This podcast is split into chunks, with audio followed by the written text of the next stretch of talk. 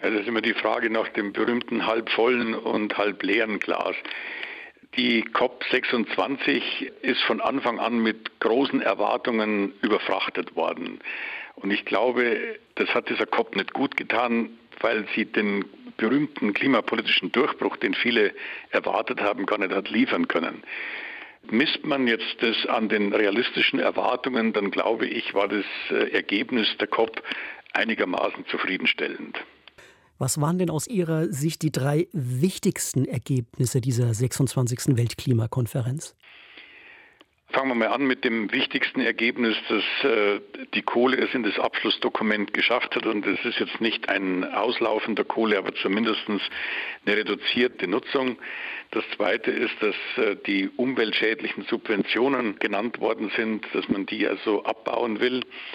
Ich glaube sicherlich äh, im Umfeld der COP war es nicht unwichtig, dass es äh, zwischen China und den Vereinigten Staaten zu so einer Art Handshake gekommen ist. Ich glaube, das kann man diplomatisch gar nicht hoch genug einschätzen, weil eben die Augenhöhe mit den USA für die Chinesen enorm sichtbar war. Und da kann man aufbauen, um über bilaterale und auch trilaterale Abkommen äh, da weiter zu reden.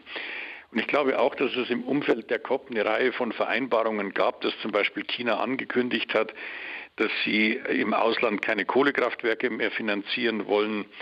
Äh, es hat von der Asiatischen Entwicklungsbank eine Ankündigung gegeben, dass man Kohlekraftwerke aufkaufen will und stilllegen will.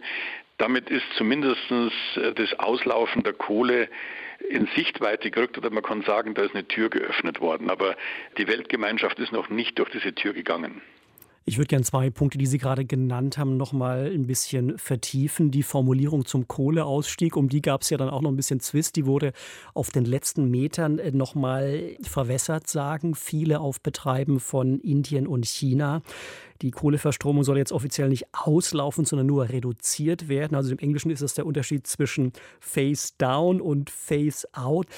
Wie wichtig ist so eine Formulierungsnuance letztlich mittelfristig gesehen für die globale Klimapolitik?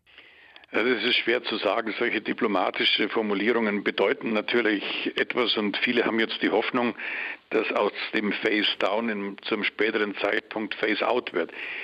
Äh, es ist aber, glaube ich, wichtig, nochmal Folgendes festzuhalten. Also wenn wir die Tür zum 1,5 Grad Ziel offen halten wollen, dann hat Kohle einfach in der Mitte des Jahrhunderts keinen Platz mehr. Und auch in Indien muss die Kohlenutzung drastisch zurückgefahren werden. Und es ist auch klar, dass Indien massivste Schwierigkeiten hat, aus der Kohle auszusteigen. Das hat viel damit zu tun, dass die Strommärkte in staatlicher Hand sind. Das hat viel damit zu tun, dass da viele Arbeitsplätze dranhängen. Das ist ein sehr, sehr komplizierter Weg, den Indien da gehen muss. Äh, China auch, aber Indien hat sicherlich da den schwersten Weg vor sich. Natürlich wollte man jetzt äh, aus indischer Sicht da kein Versprechen abgeben, an dem man dann später so gemessen werden kann, dass auf einen dann die Finger gezeigt werden. Also das ist schon eine wichtige Sache, aber ich glaube, es, es ist wichtig darauf hinzuweisen, für die Kohlenutzung bleibt beim ambitionierten Klimaziel kein Platz mehr und wir müssen jetzt mit dem globalen Kohleausstieg beginnen. Was mich ganz hoffnungsvoll stimmt, ist, dass also kleinere Länder etwa wie Vietnam und Indonesien immerhin diesem Kohleausstieg zugestimmt haben.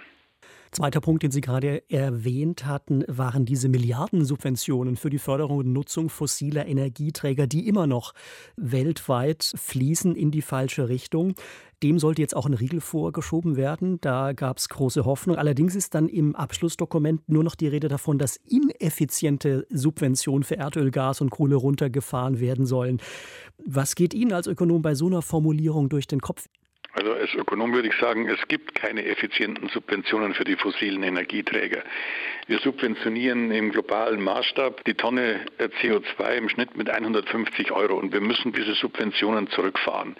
Ökonomisch gesehen ist alles eine Subvention, was unterhalb der sozialen Kosten ist. Und das heißt mit anderen Worten, sämtliche fossilen Energieträger sind zu billig gemessen an der begrenzten Aufnahmefähigkeit der Atmosphäre.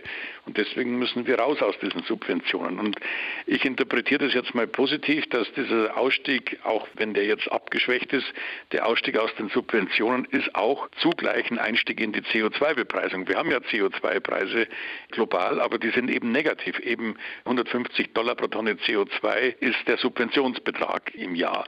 Und das heißt also, wir müssen von negativen CO2-Preisen jetzt zu den positiven CO2-Preisen kommen. Davon sagt das Abschlussdokument nichts, aber immerhin ist dort ein Schritt in diese Richtung zumindest angedeutet. Da geht es ja um dieses internationale Regelwerk für den Emissionshandel, das jetzt ein bisschen konkreter äh, schon in Form gegossen würde. Wurden da jetzt wichtige Weichen gestellt in Glasgow oder muss das jetzt erst noch passieren? Ja, also die grundsätzliche Aufgabe dieses Regelwerks war es ja, eine Doppelzählung zu vermeiden. Also dass wenn jemand zum Beispiel in Vietnam ein Kohlekraftwerk stilllegt und einen Windpark baut, dass das dann nicht Vietnam angerechnet werden kann und nicht zugleich im Land, das zum Beispiel diesen Windpark finanziert. Das ist im Wesentlichen und im Großen und Ganzen möglich damit man also solche Emissionshandelssysteme aufsetzt. Das ist ein Schritt in die richtige Richtung. Ich glaube aber trotzdem, dass das im Augenblick viel zu technisch ist.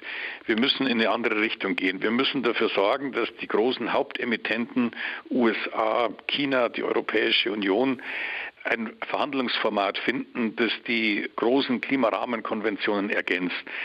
Und in diesen ergänzenden Formaten müssen die drei einen CO2-Mindestpreis festlegen. Und um diesen CO2-Mindestpreis durchzusetzen, wird man auch über einen Grenzausgleich nachdenken müssen. Also Länder, die den nicht erheben, dass die dann eben entsprechend bei ihren Importen belastet werden. Und auf dem Weg müsste man dann versuchen, Russland, Indien, Japan mit ins Boot zu holen. Dann hätte man schon an zwei Drittel der weltweiten Emissionen ein Preisschild geheftet. Ich glaube, das muss die Stoßrichtung sein.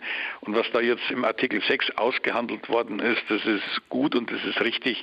Aber ich glaube, man musste dann noch mal einen Schritt zurücktreten und sich das große Gesamtbild anschauen und eben Verhandlungen anstoßen zwischen diesen Hauptemittenten.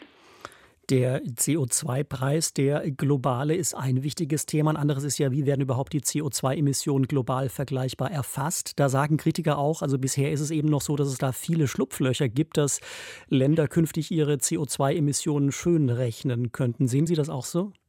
Ja, das sehe ich auch so. Und zwar ist es auf mehreren Ebenen. Also es geht ja zunächst mal darum, dass man überhaupt auch vergleichbar macht, was die Länder auf den Tisch legen. Auch das ist ja nur sehr, sehr schwer zu vergleichen. Deswegen wäre es aus meiner Sicht eben sinnvoll, schon aus Gründen der Vergleichbarkeit eine ganz andere Metrik zu wählen, nämlich eine einheitliche Metrik.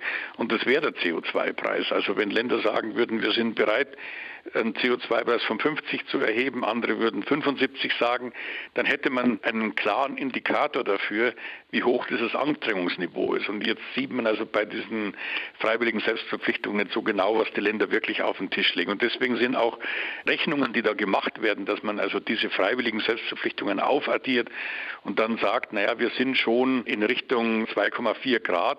Das ist natürlich äh, sinnvoll, das mal so als eine erste Abschätzung zu machen. Aber in der Vergangenheit haben ja viele Länder ihre Verpflichtungen gar nicht eingehalten und niemand konnte das so genau nachprüfen. Hingegen würde man den CO2-Preis als eine Metrik nehmen, dann könnte jeder genau nachprüfen, ist der CO2-Preis erhoben worden und man könnte dann sich auch eben anschauen, in welchem Umfang dann auch die Emissionen gesunken sind.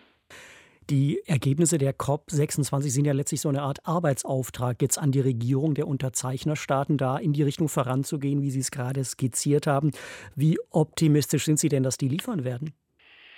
Naja, da bin ich nicht ganz so optimistisch. Wir müssen uns ja mal die Vergangenheit seit Paris anschauen. Also wir haben ja gesehen, dass die weltweiten Emissionen auch nach Paris gestiegen sind. Wir haben auch gesehen, dass in großem Umfang weiterhin in die Kohlekraftwerke investiert worden ist. Und wir sehen auch, dass nach Covid, wenn sich die Wirtschaft erholt, auch die CO2-Emissionen wieder stark ansteigen.